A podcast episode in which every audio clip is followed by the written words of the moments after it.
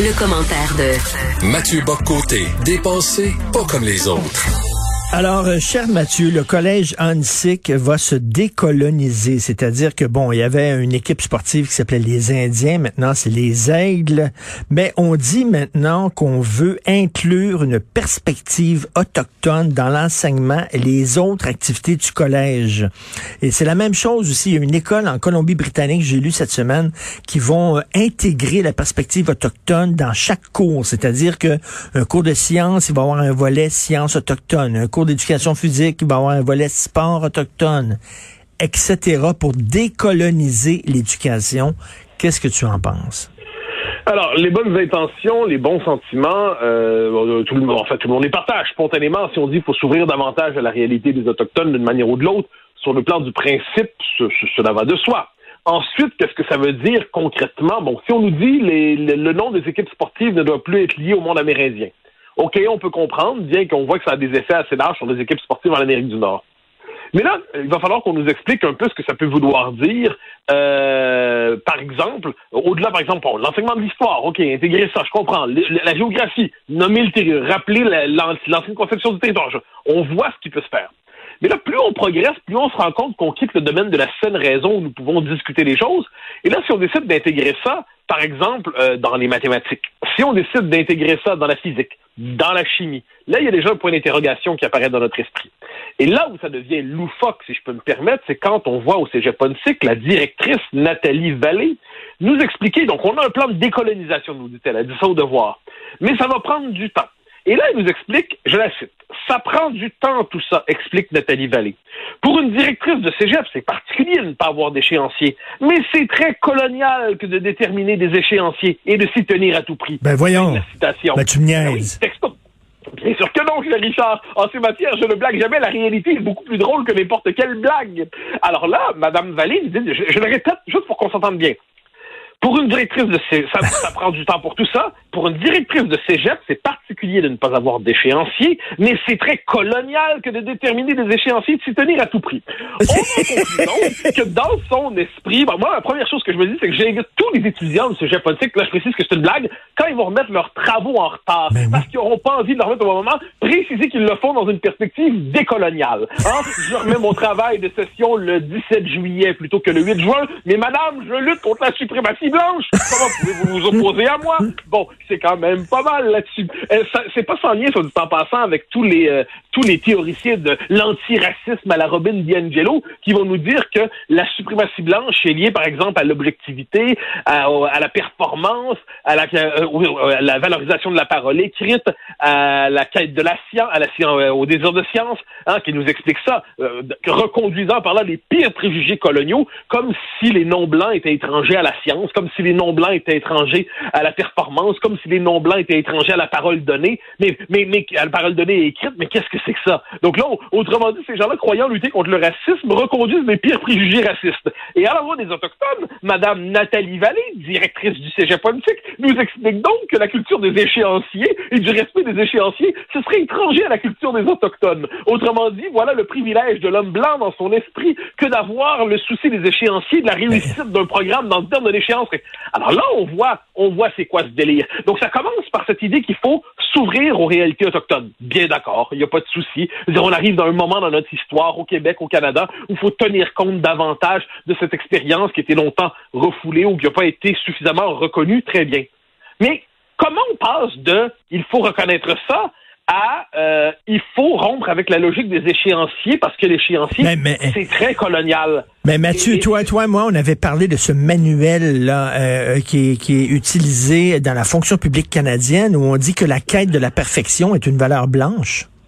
Euh, bien sûr, mais bien sûr. Euh, ça, ça, et ça, c'est basé sur tous les travaux de Robin DiAngelo, hein, dont on parle souvent, mais dont on devrait parler davantage, qui explique dans Fragilité blanche notamment euh, son, son livre qui a été encensé à la radio d'État, dans Fragilité blanche justement, que l'individu, la figure de l'individu, ce serait ce serait lié à la suprématie blanche, que nous serions tous d'ailleurs liés à la suprématie blanche, que la suprématie blanche serait la structure même des sociétés occidentales. Bon, alors c'est la même, même même logique qui s'applique partout.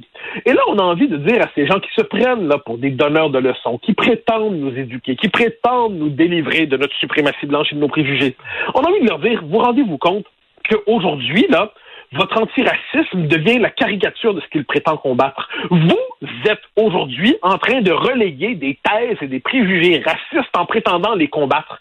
Est-ce que vous vous rendez compte, premièrement, lorsque vous diabolisez l'homme blanc qui représenterait d'une certaine manière le mal incarné dans l'histoire, et de l'autre, quand vous présentez les, les, non-blancs, donc les autochtones dans ce cas-là, comme étrangers à la culture des échéanciers? Non, mais Là, on bascule dans un monde parallèle. Et cette dame le fait avec le sentiment probablement d'une vertu supérieure. Elle le fait avec le sentiment. Mais je suis curieux, moi, la culture des échéanciers à tout prix. Imaginons que quelqu'un doit aller se faire soigner, puis il doit se faire soigner dans les 28 jours, hein, une opération pour je ne sais quelle tumeur, tout ça. Est-ce qu'on va lui dire, vous savez, 28 jours, mais ça pourrait être 250, la culture des échéanciers à tout prix. Faut pas se perdre. Non, mais, mais attends, Et mais Mathieu, tu parles de soins, là. Est-ce que, je sais pas, moi, dans les, dans les départements euh, de médecine, sciences de la médecine, on va apprendre euh, euh, euh, de, soigner des maladies avec des herbes médicinales comme le faisaient les ancêtres autochtones à l'époque. À un moment donné, là, la, chimio, par exemple, est une avancée extraordinaire. J'espère qu'on n'irait pas jusqu'à dire, là, on va revenir à la poudre de perlin-pimpin, là à la mémoire les sagesses ancestrales, qu'elles soient slaves, vikings, qu'elles viennent d'Europe du Nord, d'Europe du Sud, de Sicile, du monde autochtone. Ou de nos grands-mères, ou de nos grands-mères. grand-mères. Euh, moi, les médecins, les remèdes des grands-mères, c'est bon contre les rhumes. Mais devant, par exemple, le cancer, devant les crises cardiaques, devant l'hypertension, devant toute une série de choses, personnellement, le progrès de la science moderne, je ne dis pas la science blanche, quel imbécile dirait la science blanche?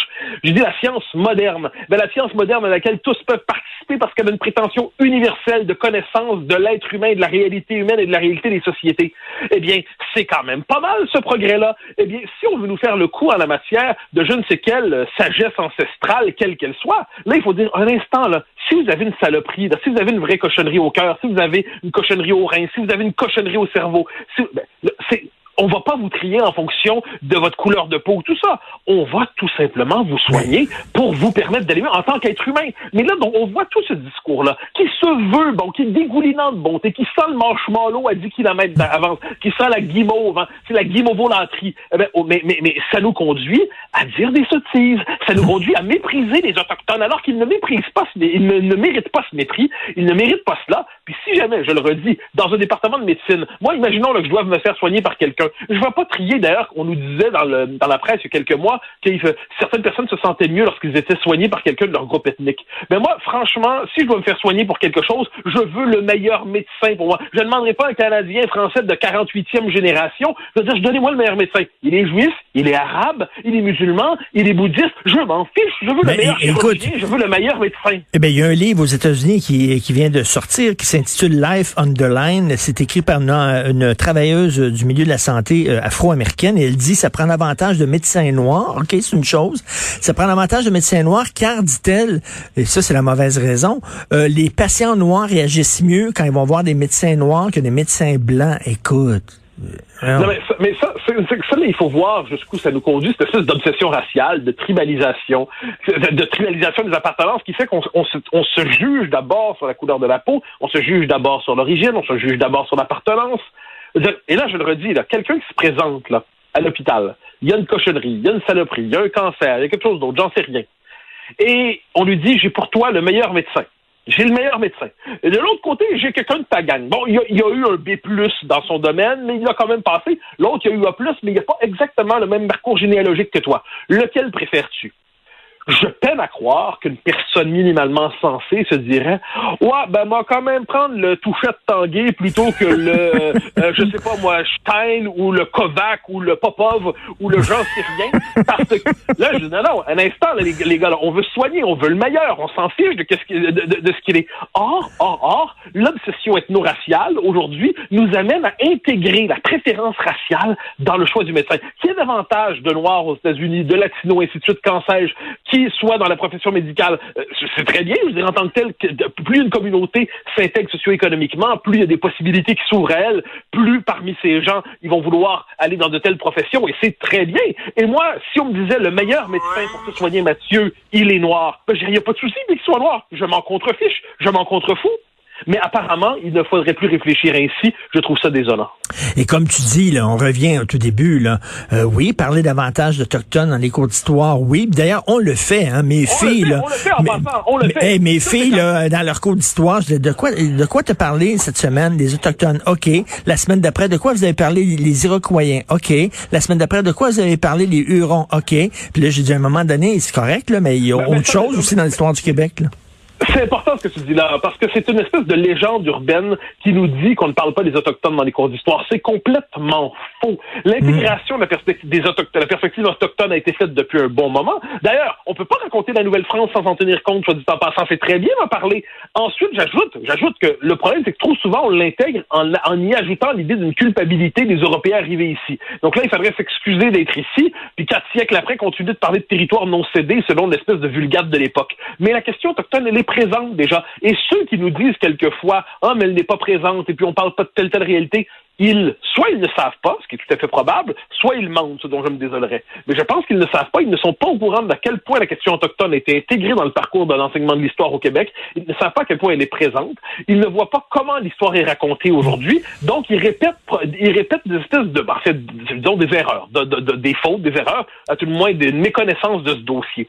Et quand on voit la production du savoir académique en, en histoire à l'université aujourd'hui, c'est pas un dossier négligé, c'est le moins qu'on puisse dire. Alors que l'histoire du Québec classique, paradoxalement, elle est plutôt négligée. Ça, ça c'est un autre aspect qu'on oublie de dire.